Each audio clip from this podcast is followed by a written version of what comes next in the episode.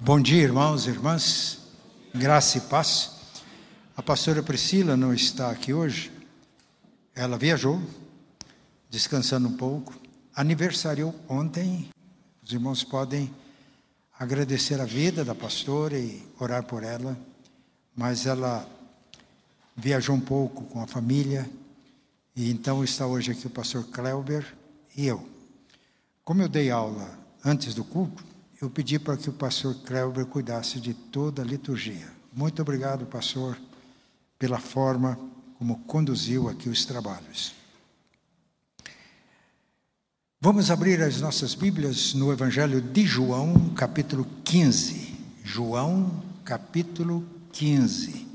Vamos ler do versículo, do primeiro versículo até o versículo 17. João 15, 1 a 17. João 15, 1 a 17. Eu sou a videira verdadeira e meu pai é o agricultor. Todo ramo que estando em mim não der fruto, ele o corta, e todo o que dá fruto, limpa, para que produza mais fruto ainda. Vós já estáis limpos pela palavra que vos tenho falado. Permanecei em mim e eu permanecerei em vós. Como não pode o ramo produzir fruto de si mesmo, se não permanecer na videira, assim nem vós o podeis dar, se não permanecerdes em mim. Eu sou a videira, vós os ramos. Quem permanece em mim e eu nele, esse dá muito fruto, porque sem mim nada podeis fazer. Se alguém não permanecer em mim, será lançado fora, é semelhança à semelhança do ramo, e secará, e o apanham, lançam no fogo e o queimam. Se permanecerdes em mim, e as minhas palavras permanecerem em vós, pedireis o que quiserdes, e vos será feito. Nisto é glorificado meu Pai, em que deis muito fruto, e assim vos tornareis meus discípulos. Como o Pai me amou, também eu vos amei. Permanecei no meu amor. Se guardardes os meus mandamentos e permanecereis no meu amor, assim como também eu tenho guardado os mandamentos de meu Pai, e no seu amor permaneço. Tenho-vos dito estas coisas para que o vosso gozo, a vossa alegria, a minha alegria, esteja em vós e o vosso gozo, a vossa alegria seja completa. O meu mandamento é este: que vos ameis uns aos outros, assim como eu vos amei. Ninguém tem maior amor do que este, de dar alguém a própria vida em favor dos seus amigos. Vós sois meus amigos se fazeis o que eu vos mando.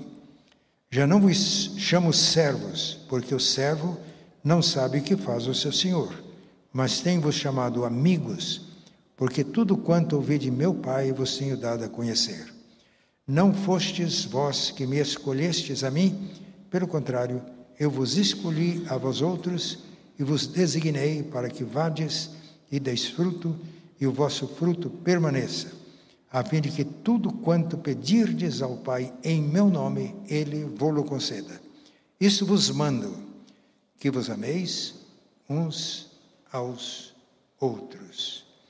Pai, pedimos que o Teu Santo Espírito ilumine as nossas mentes, para que a palavra possa alcançar os nossos corações, possa mover a nossa vontade no caminho da obediência e faze da vida de todos nós vidas frutíferas.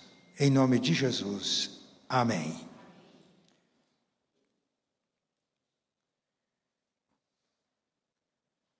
O nosso texto fala da videira e os ramos.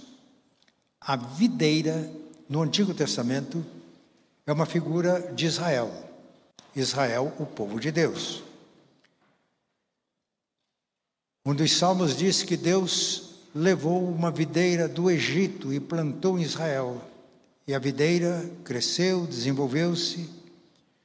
Os profetas Isaías, Oséias e Jeremias também usam a mesma figura da vigueira para representar o povo de Deus.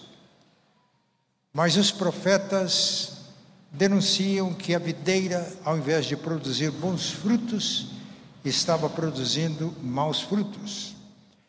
E que Deus ia exercer o seu juízo sobre a videira. E essa disciplina de Deus aconteceu, cumprindo as profecias destes profetas mencionados. Este texto mostra o processo da frutificação. Jesus se apresenta como a videira verdadeira. Israel, que professava o nome do Senhor, tinha sido infiel e tinha sofrido diversas ocasiões na sua história o juízo rigoroso de Deus.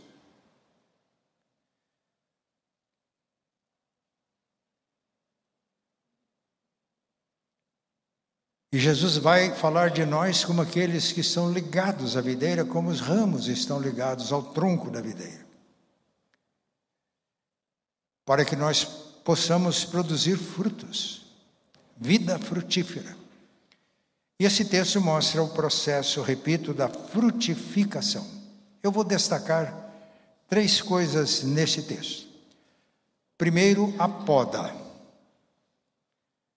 a limpeza a santificação, a santidade, como condição essencial para nós sermos espiritualmente frutíferos. Vamos destacar a própria frutificação em si, o fruto. A vida de Cristo em nós e nós em Cristo. E vamos destacar a semeadura, a missão. Nós temos a missão de semear a palavra e os nossos frutos permanecendo através daqueles que ganhamos em Cristo Jesus. Olha o que Jesus escreveu: Eu sou a videira verdadeira e meu pai é o agricultor. O que ele está dizendo para os seus ouvintes é que não bastava ser descendente biológico de Abraão, ser israelita, mesmo ter sido circuncidado, a evidência de que somos realmente povo de Deus e filhos de Deus são os frutos que nós produzimos. Jesus disse que a árvore se conhece pelo fruto. A árvore má não pode dar fruto mau e a árvore boa, a árvore má não pode dar fruto bom. E a árvore boa não pode dar fruto mau. Pelos frutos se conhece a árvore. E olha o que ele escreveu: todo ramo que estando em mim não der fruto, ele o corta, e tudo que dá fruto, limpa, para que produza mais fruto ainda. A poda é necessária, é indispensável. Em 2018, eu ganhei um passeio a Portugal. Nós fomos de Lisboa e conhecemos o norte, fomos até a cidade do Porto. Mas fomos também para o interior de Portugal, em direção à Espanha, uma cidade chamada Évora. E fomos conhecer uma vinícola. Se não me falha a memória, Cartucha, em Évora. Mas quando fomos, as videiras tinham sido podadas. Eu fiquei decepcionado porque eu esperava ver videiras frondosas, bonitas. Eu vi apenas toco. E parecia que era uma situação desolada. Mas as pessoas que entendem disso ensinam que a poda é necessária, é indispensável, e a poda às vezes é radical. Nos primeiros anos de uma videira, é, poda, evita até que frutifique muito rápido para que ela se fortaleça. E o texto diz: Eu sou a videira. E aqui também é um símbolo da igreja, porque nós somos os ramos ligados ao tronco da videira. E o texto é muito claro: todo ramo que está em mim e não dá fruto, o Pai corta. É radical. E todo que dá fruto, o Pai limpa, para que dê mais fruto ainda. Eu me criei na zona rural, trabalhando na roça até 18 anos de idade. Eu me lembro que uma vez tinha uma laranjeira lá no sítio e nasceu um galho, mas muito bonito, muito viçoso. E o meu pai mandou cortar aquele galho, mas cortar, eliminar. Eu não entendia. Falei, mas por que ele está tão bonito, tão viçoso? Falei, exatamente por isso. Vamos ter que cortar esse galho porque ele é ladrão. É a expressão que eu usava no sítio. Ele não vai produzir nenhum fruto, mas ele rouba a seiva e prejudica a frutificação dos galhos frutíferos. E aquele galho simplesmente tinha que ser eliminado. E o nome que dava para isso lá no sítio era, é o ladrão. Rouba a seiva, prejudica a videira e não dá fruto. E o texto diz que todo aquele que estando em Cristo não dá fruto, o Pai corta. Por uma razão muito simples: não dá fruto, mas rouba a seiva da videira e prejudica a frutificação. Isso é uma advertência para todos nós. E a pergunta é esta: estamos produzindo fruto? E como é que ele faz a poda?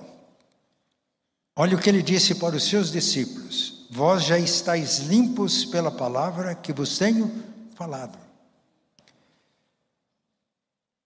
A palavra é o podão de Deus. E na carta aos Hebreus está escrito que a palavra de Deus é viva e eficaz.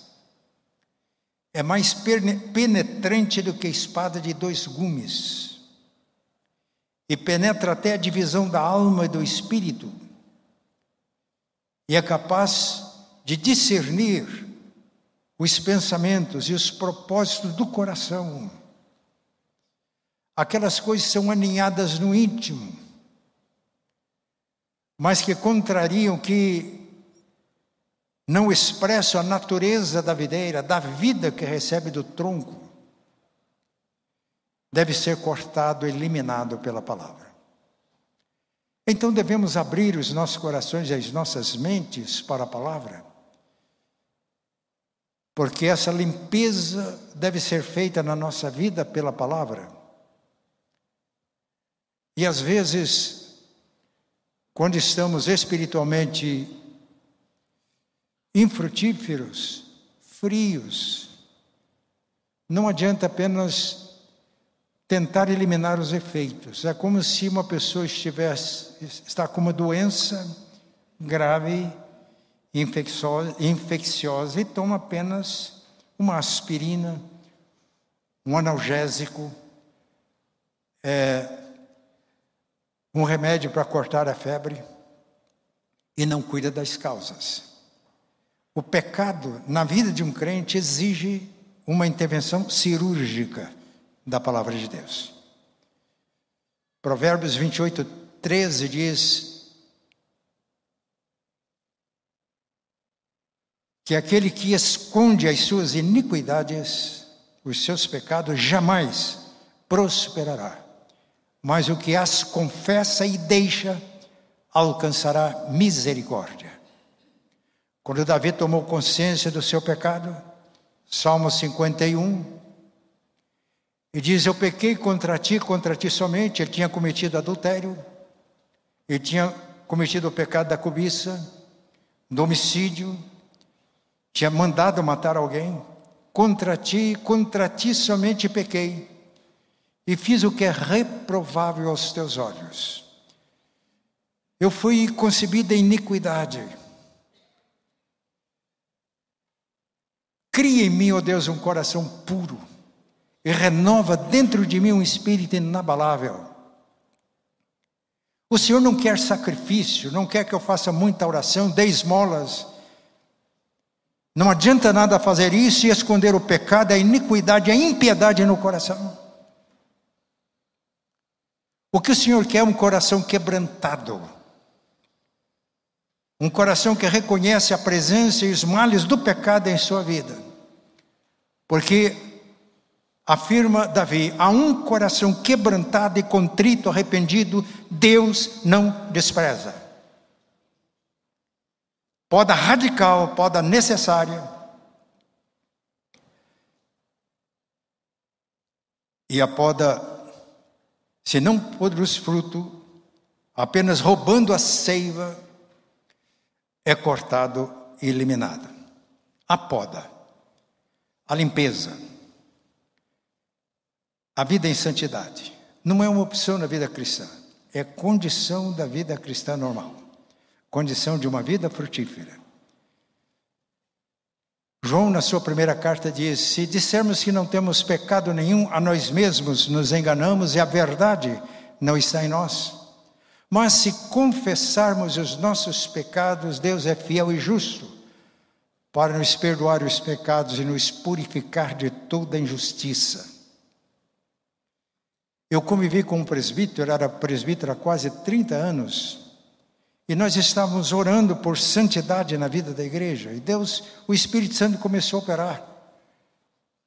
E pessoas que entendiam que a vida era extremamente santa, mas à medida que a palavra foi sendo anunciada, o Espírito Santo operando, pessoas começaram a ter convicção de pecado sob a ação do Espírito Santo.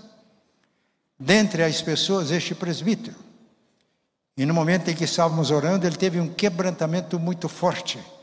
E ele chorava copiosamente. Eu o conhecia, era um homem íntegro. Era um homem de uma vida, de uma conduta ilibada. E eu procurei ajudá-lo, pressentindo que era uma convicção de pecado, era um arrependimento, lágrimas, coração quebrantado e contrito. Eu disse: não há pecado maior que tenha mais força e mais poder do que o sacrifício de Cristo na cruz do Calvário. Confessa o pecado ele é perdoado, a vida purificada. Ele olhou para mim com os olhos cheios de lágrimas disse: Eu não tenho consciência de nenhum pecado que atinja minha honra, honestidade, integridade. Mas ele disse chorando: O pecado que eu estou sentindo agora é de incredulidade. Um homem de uma vida íntegra, de uma vida, de uma conduta ilibada, mas ele estava tendo dificuldade para crer realmente no poder de Deus, no amor de Deus, na graça de Deus. E a vida daquele presbítero foi totalmente transformada a partir desse momento, tornou-se uma vida frutífera. Porque apesar de ele ter uma boa conduta, ser esforçado no trabalho da igreja, e a incredulidade é um pecado terrível. Mateus capítulo 13 informa que Jesus estava em Nazaré, onde ele foi criado. E há uma afirmação na Bíblia que diz: ele não pôde fazer ali muitos milagres por causa da incredulidade deles. E não é dos pagãos, incredulidade do seu povo, descendentes de Abraão, que tinham sido circuncidados selado aliança com Deus. Mas o povo foi se tornando incrédulo, e a incredulidade do povo que professava o nome de Deus impedia que Jesus realizasse milagres. Meus irmãos, sinais e maravilhas despertam para a pregação do Evangelho. Nós vimos isso hoje na nossa aula sobre evangelização. Que Deus nos ajude. E a nossa oração para que o Espírito Santo opere em nós e nós busquemos a Deus de coração na Sua palavra para que a palavra de Deus, como espada de dois gumes, penetre até a divisão da alma e do espírito, vai discernindo pensamentos e interações do coração e cortando e podando radicalmente o pecado que se aninha no coração dos crentes, tornando-os frutíferos, uma igreja morna, que não alcança e não toca corações, quando seus membros aninham, guardam pecado no coração. poda, necessária, indispensável. Oro por isso, para isso na minha vida. Poda, limpeza, santidade, vida.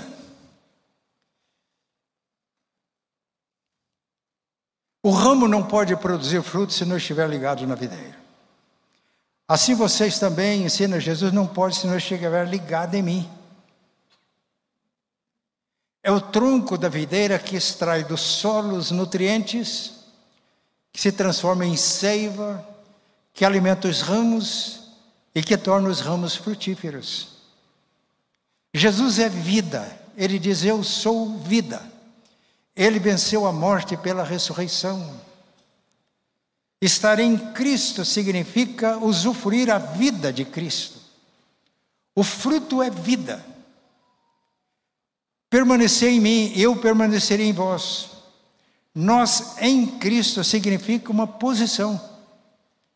Primeira carta de Paulo aos Coríntios 15 diz que em Adão, na velha natureza, todos morrem. Em Cristo todos são vivificados. A Bíblia diz também que quem está em Cristo é nova criatura. As coisas velhas passaram, tudo se fez novo. E a Bíblia ainda diz: agora nenhuma condenação há para os que estão em Cristo Jesus. Porque a lei do pecado e da morte foi vencida pela lei do espírito e da vida. Cristo morreu para que os nossos pecados fossem perdoados. Cristo ressuscitou e quando cremos nele, ele nos dá o seu Espírito Santo, que é a vida dele em nós. Nós em Cristo é a posição que nós temos nele. Cristo em nós é a vida em nós. Em Romanos capítulo 5, Paulo diz: Se nós, quando inimigos, fomos reconciliados pela Sua morte, muito mais agora reconciliados, nós somos salvos pela vida de Cristo. Não apenas tirar o pecado, o poder da cruz, destruindo o pecado em nós. E pelo sacrifício de Cristo, Deus perdoando os nossos pecados, nos purificando de injustiça, mas é Deus derramando a sua vida em nós. Por isso, Paulo, na carta aos Gálatas, ele diz que já não sou eu que vivo, é Cristo que vive em mim. E essa vida que eu tenho na carne, eu a vivo na fé do Filho de Deus, que morreu por mim, ressuscitou para minha justificação e que derramou a sua vida ressurreta e gloriosa no meu coração pelo dom do Espírito Santo. Se a poda é necessária, a santidade, a limpeza na nossa vida, permanecer em Cristo e Cristo permanecer em nós é essencial para que a gente dê fruto. A palavra, o verbo permanecer, aparece cerca de 14 vezes nesse texto. E qual a evidência do fruto em nossas vidas? Eu sou a videira, versículo 5, vós os ramos. Quem permanece em mim e eu nele, esse dá muito fruto, porque sem mim nada podeis fazer. Esse dá não apenas fruto, mas muito fruto.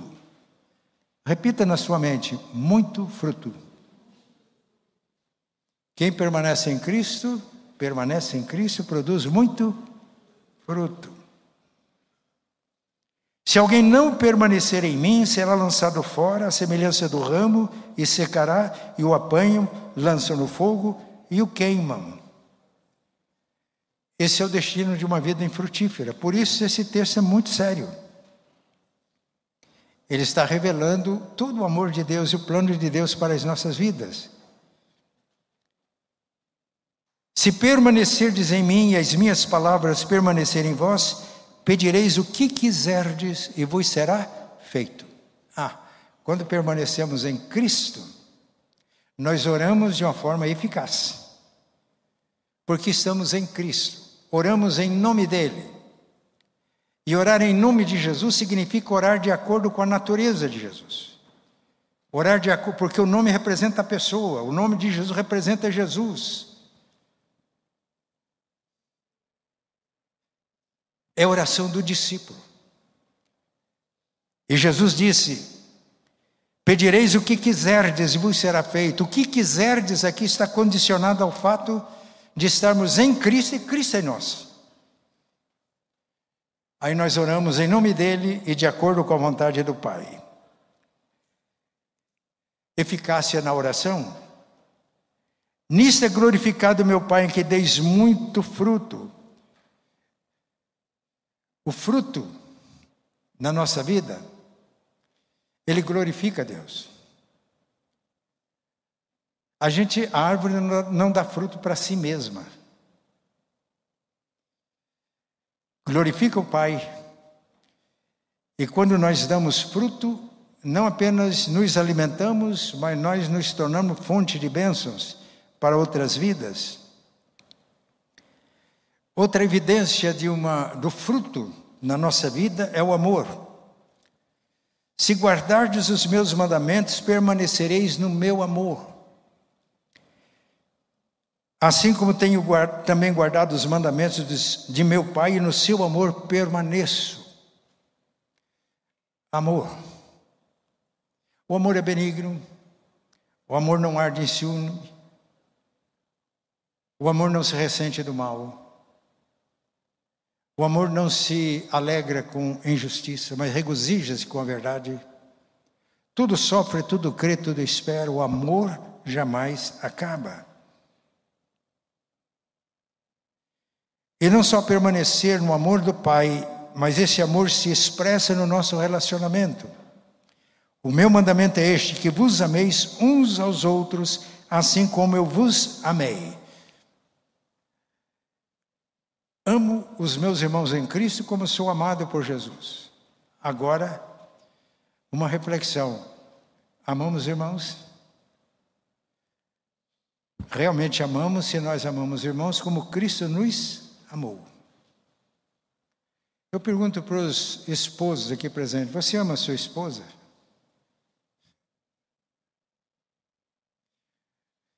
Marido, amai as vossas esposas como Cristo amou a igreja e se sacrificou por ela, para apresentar a si mesmo igreja gloriosa, sem mácula, nem ruga, nem coisa semelhante, mas santa e sem defeito. Às vezes eu me pergunto, eu amo a Eloá e me lembro imediatamente que se eu estou dando fruto, eu amo a minha esposa como Cristo amou a igreja e sacrificou por ela. E aí vem um quebrantamento. Aí vem uma oração, pedindo a misericórdia, pedindo a graça de Deus. E Deus se agrada com essa oração. E quando os maridos amam as esposas assim, pode estar idosa. A minha esposa vai completar 80 anos no ano que vem. Diz que mulher não gosta que a gente revele a idade. Mas eu não sei se ela vai brigar depois comigo lá em casa. A verdade é que ela hoje está mais bonita para mim do que quando nós nos casamos. Mas isso não é mérito meu, é o amor de Cristo que ele derramou no meu coração são os quebrantamentos. Às vezes que eu reflito meus gestos, minhas palavras, atitude, tenho profundo arrependimento diante de Deus. E peço perdão. E peço a graça para realmente amar. Este é o mandamento de Jesus para nós. Ame uns aos outros como Cristo nos amou. A nossa medida do amor fraternal é a medida do amor de Jesus por nós. E é isso que nós precisamos como igreja, para nós nos edificarmos.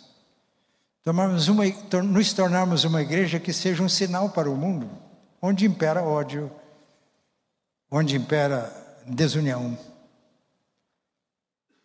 E aí a evangelização, ela não é feita apenas com palavra, ela é feita com a nossa vida, com os nossos gestos, com as nossas atitudes. Mas além de oração eficaz, além de glorificarmos a Deus, dando muitos frutos, de permanecer no amor de Deus e amarmos uns aos outros, o fruto se evidencia na intimidade que nós temos com Jesus. Ninguém tem maior amor do que este, de dar alguém a sua vida pelos seus amigos. Vocês são meus amigos, se vocês fazem o que eu mando. Eu já não chamo vocês de servos, de escravos. Ser escravo no espírito de Jesus não é uma coisa desonrosa. Paulo mesmo diz que nós, que ele, Jesus, não se apegou ao privilégio de ser igual a Deus, mas esvaziou a si mesmo e assumiu a nossa natureza e na condição de escravo, escravo voluntário. Ele foi obediente ao Pai até a morte de cruz. Mas não também é tão sublime isso, estarmos em Jesus e Ele em nós, que nós nos tornamos amigos de Jesus. E a prova dessa amizade que Ele dá é que Ele deu a vida por nós. Meus irmãos, diante disso, não deve haver no nosso coração um desejo muito grande de nós correspondermos à amizade dele?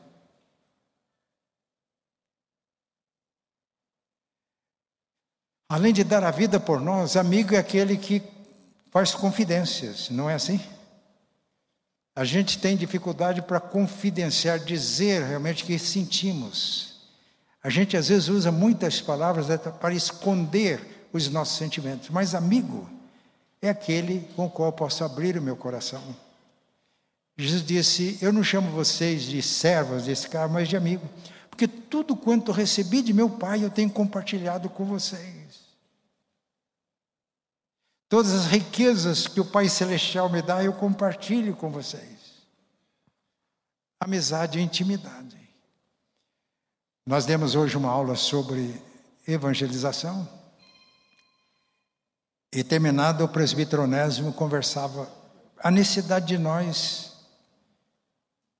cultivarmos a nossa intimidade com o Senhor, porque o mundo precisa ver Jesus em nós. E quanto mais amigos e íntimos de Jesus, mais nós revelamos a beleza de Cristo para as pessoas, a glória de Jesus para as pessoas. Talvez os irmãos já tenham ouvido falar na búlgara, missionária, Deus a levou faz pouco tempo.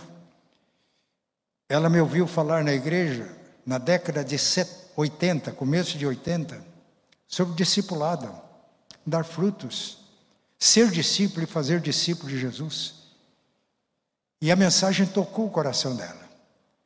Ela estava saindo da adolescência, tinha tido uma experiência forte com Deus. E ela, impactada pela palavra, fez uma oração simples: Senhor, me dá discípulos. E ela começou a aprender a ouvir Deus, a ter intimidade. Ele falou: tudo bem, então me dá tempo. Ele disse: o tempo, quanto tempo? Todos os dias. Significava que cada dia ela separava aquele tempo para buscar intimidade com Jesus. E foi aí que nessa intimidade ela foi discernindo os caminhos de Deus para ela e foi revelando Jesus às pessoas. Depois de algum tempo de ministério, eu tinha um programa diário na Rádio Guarujá, de Florianópolis. Eu recebi uma carta, seis pessoas diziam: Nós sabemos que na sua igreja eles não podiam frequentar a igreja, se converter, tiver que sair de Florianópolis. Não vou entrar em detalhes, mas nós queremos fazer uma homenagem. E eles me disseram: preste atenção, é uma pessoa tão simples que eu acho que ninguém pensaria em homenageá-las, mas nós queremos. A homenagem é o seguinte: no culto da sua igreja, o senhor lê essa carta que nós estamos mandando, cada um de nós, seis, Estamos mandando uma mensagem para ela. Eu já dei esse testemunho, eu me lembro agora. Mas o que me impressionou, e eu li essa carta na igreja e quebrantou muitos irmãos, irmãos foram transformados com esse testemunho. Eu me lembro que um deles dizia: Você se lembra aquele dia que nós ficamos na praça vendendo lá os artesanatos? E naquele dia não conseguimos vender, faltou grana. Mas você tinha grana? E comprou uma pizza e uma porção de banana, isso é próprio lá do, dos catarinenses. Mas na hora que começamos a comer, apareceu uma pessoa e você deu a tua parte para ele e ficou o dia inteiro conosco ali na praça. Expressão dessa pessoa. Naquele dia eu vi Jesus. e entregou a vida a Cristo. Os seis testemunhos eram mais ou menos assim. Amigos de Jesus, íntimos de Jesus. Conhece o coração dele, ouve a voz dele, segue nos passos. É indispensável para que haja fruto nas nossas vidas. O fruto se evidencia assim. E Deus é glorificado. E vidas são atraídas a Jesus através do nosso ministério.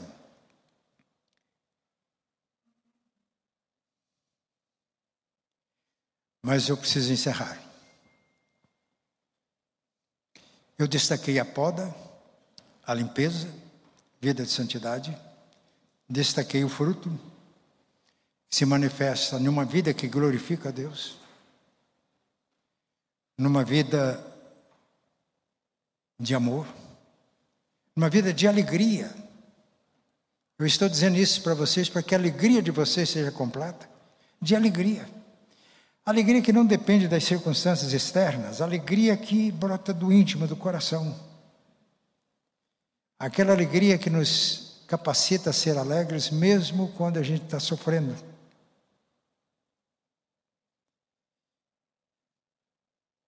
Intimidade, amizade, refletindo a glória de Jesus.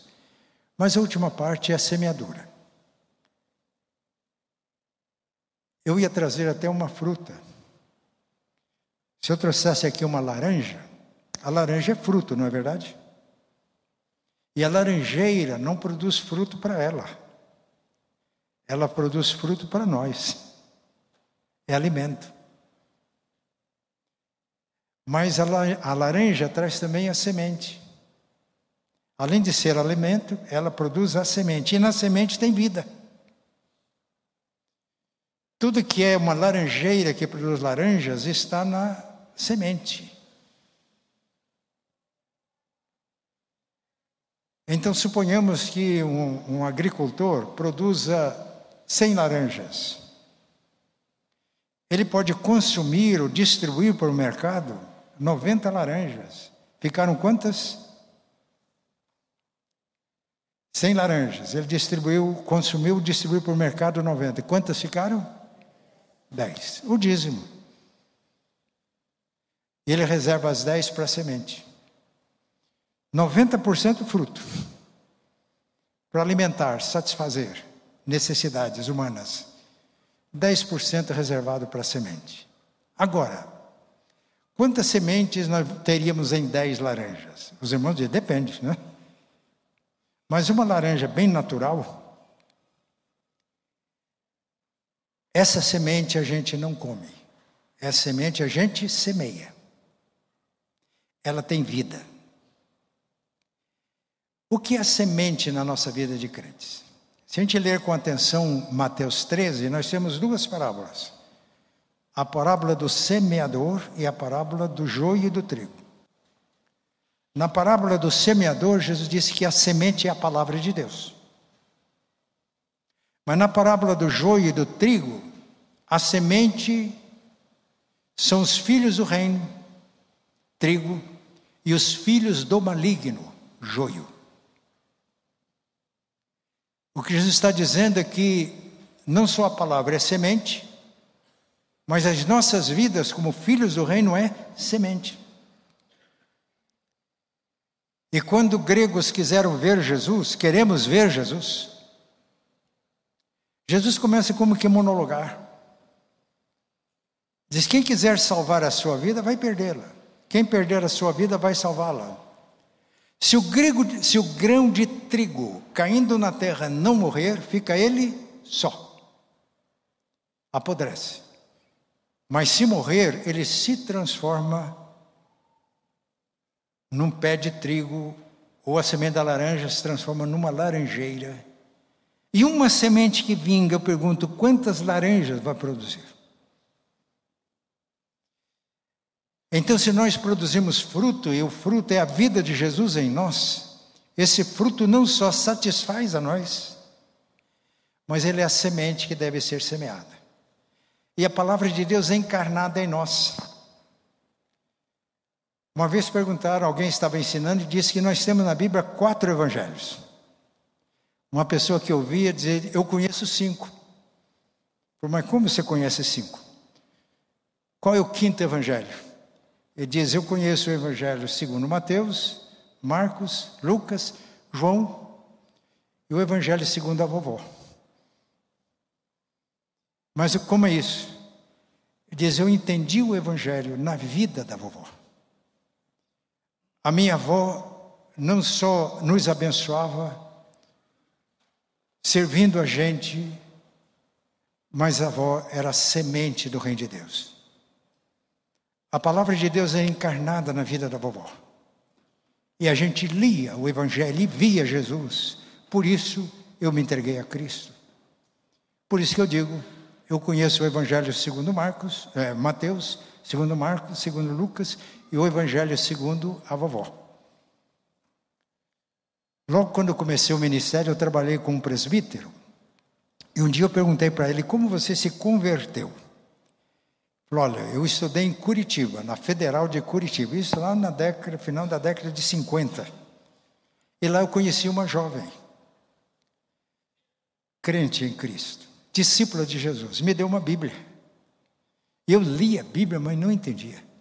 Mas na medida que eu fui convivendo com ela, que tornou a esposa dele, eu fui convivendo com ela, eu fui entendendo a Bíblia. E um dia eu disse para ela: Eu tenho dificuldade para ler aqui e entender, mas eu estou lendo a Bíblia na tua vida. E aquela jovem ganhou seu namorado para Cristo. E nessa época ele era um presbítero da igreja.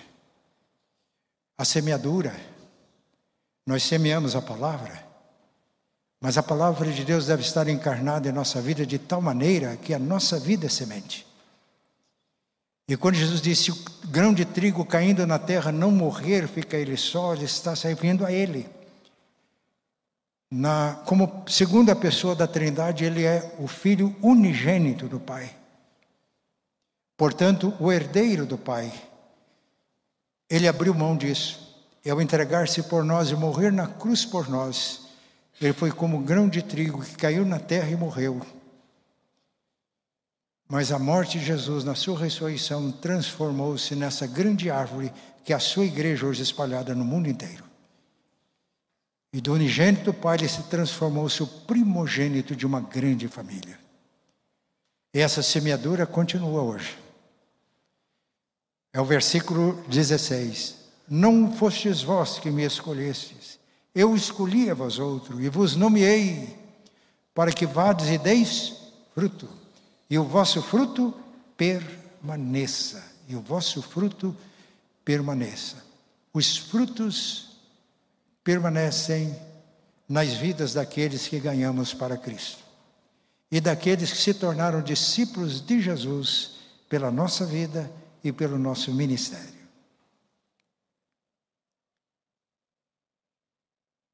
Eu contei aqui a experiência de uma igreja que surgiu numa cidade onde eu era pastor.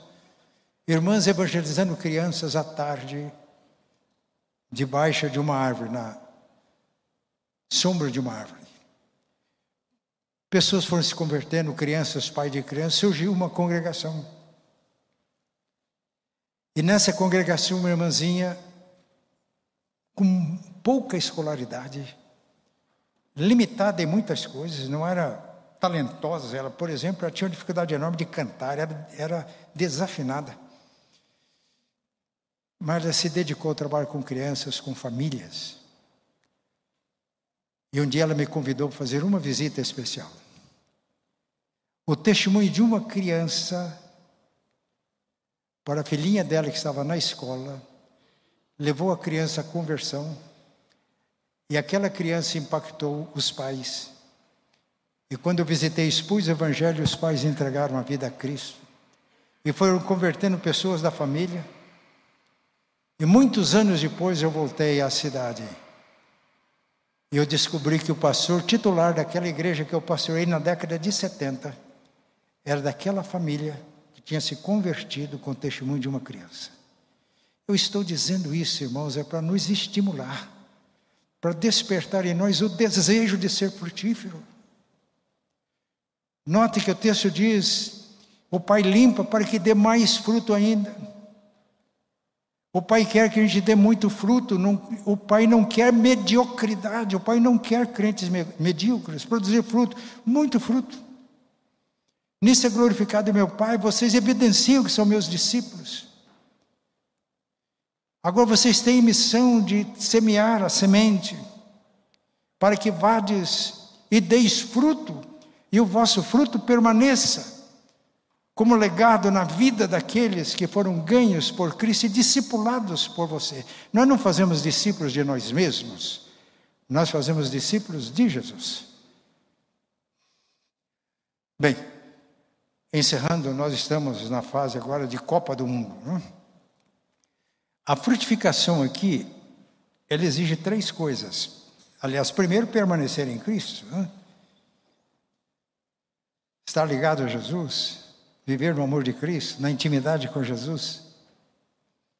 Mas é preciso que haja eficiência, dedicação. Eu assisti ao jogo do Brasil com a Sérvia. Eu achei que os jogadores foram eficientes, foram dedicados, levaram a sério o trabalho deles. Claro, eles são profissionais, mas dedicados, conscientes que estavam sendo vistos por milhões de brasileiros. A eficiência consiste em treinar, seguir as instruções, disciplinar e se empenhar no jogo. Meus irmãos, isso é uma lição para nós. O que é eficiência? É a nossa disposição de ter uma vida frutífera. É a nossa disposição de nos entregarmos ao Senhor é a nossa disposição de nós nos empenharmos nessa obra. Mas além da eficiência, o jogo com a Sérvia foi também eficaz. Produzir fruto, muito fruto. E quando o jogo é eficaz, note bem, são 12 jogadores em campo, de um lado e 12 do outro. Todos eles têm um alvo. Qual é o alvo deles? É o gol.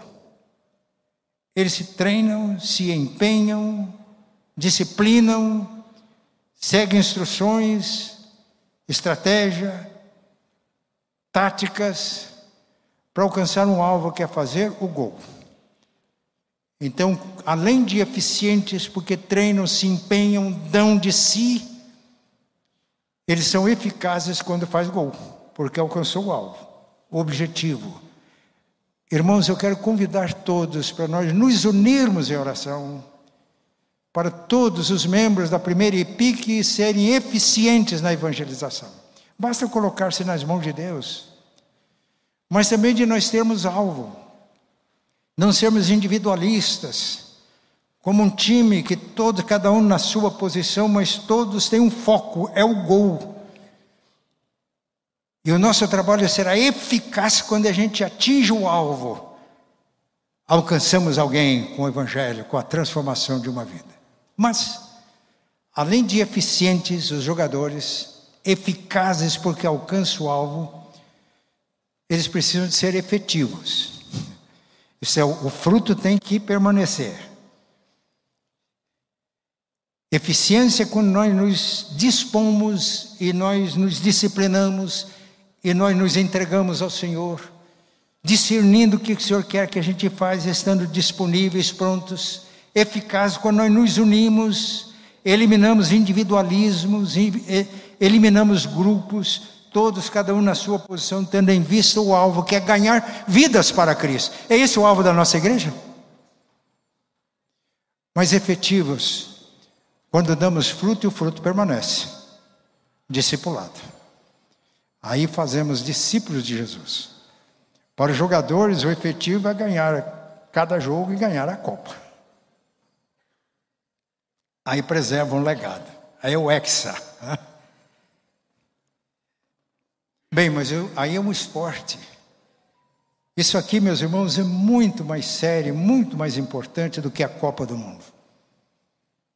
Que o Senhor nos ajude para que esse alvo que Deus tem para nós fazer discípulo de Jesus, ser discípulo, fazer discípulo, seja algo que tome a nossa mente, o nosso coração, que nos empolgue. E quando nós nos empolgamos e começamos a alcançar o alvo, começamos a ganhar vida, isso traz uma alegria imensa. Isso pode pegar todos, crianças, jovens, adultos, idosos, por que não?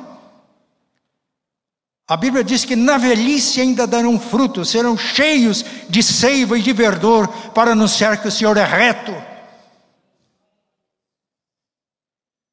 Não tem idade, nem criança, nem jovem, nem idoso, todos que se colocam nas mãos de Cristo e deixa que o Espírito Santo oriente, dirija, enche de poder e graça, pode dar frutos em todas as fases da idade. Eu citei exemplo de crianças.